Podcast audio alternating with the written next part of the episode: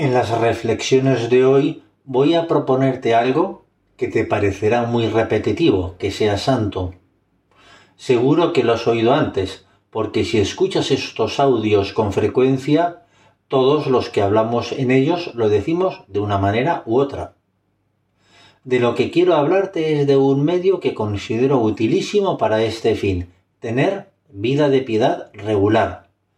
Para ello es útil tener un plan de vida. ¿Qué es un plan de vida? Podría definirse como una serie de prácticas de piedad que sea a la vez exigente y flexible. En realidad, un plan de vida no es novedoso.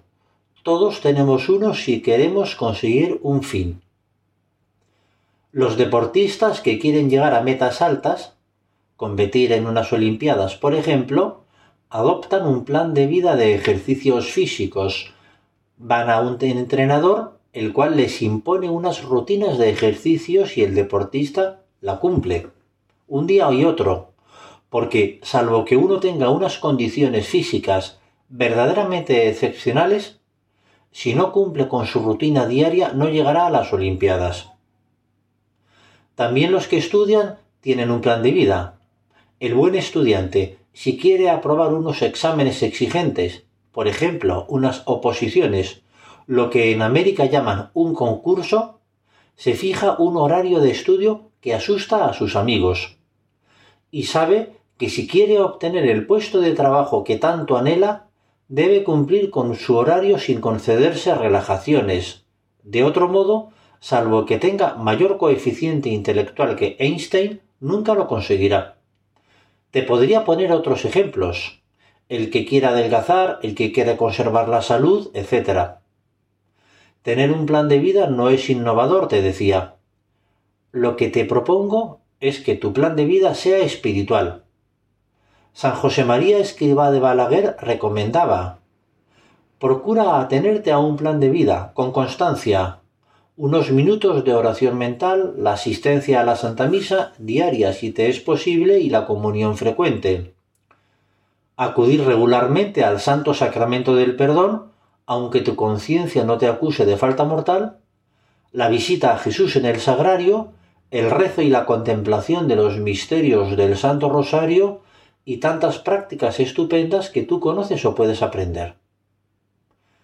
Este plan de vida es compatible con, tus actividades, que podríamos llamar normales, de persona que desea participar de la sociedad como uno más. Otra vez te cito a San José María.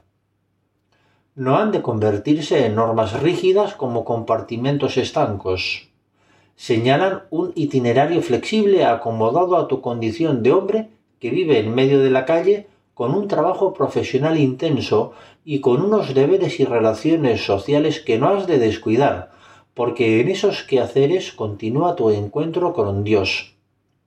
Tu plan de vida ha de ser como ese guante de goma que se adapta con perfección a la mano que lo usa. En realidad, el plan de vida espiritual nos debería importar más que los otros planes de vida que seguramente ya tenemos, porque querer a Jesús es lo que más nos debería interesar. Y como te dije al principio, este es un medio que ayuda mucho, porque sin él es fácil que nuestra alma se quede en buenas intenciones y nada más. Como el estudiante que quiere hacer una carrera universitaria y no se sienta nunca ante los libros, o el deportista al que todos los días le da pereza hacer la rutina que le mandó el preparador físico. Esta vez te cito al Papa Francisco. Hablando a los sacerdotes en Kenia y usando las formas verbales tan características del español de Argentina, dijo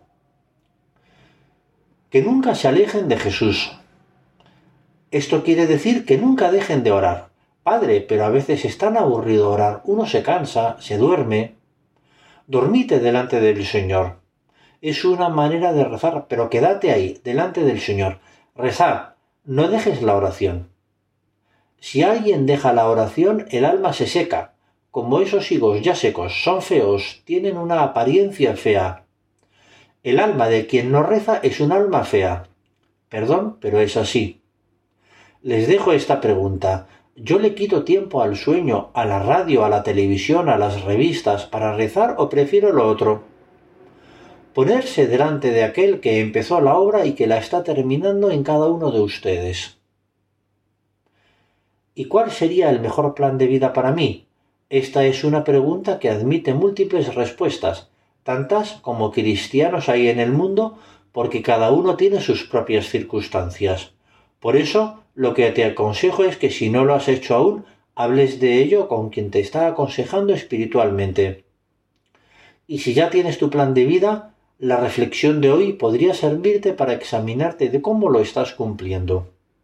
Y también podría ser un tema que saques en la próxima charla que tengas con quien te aconseja. Recemos a la Virgen María para que te ayude a encontrar el mejor plan de vida para ti y a cumplirlo.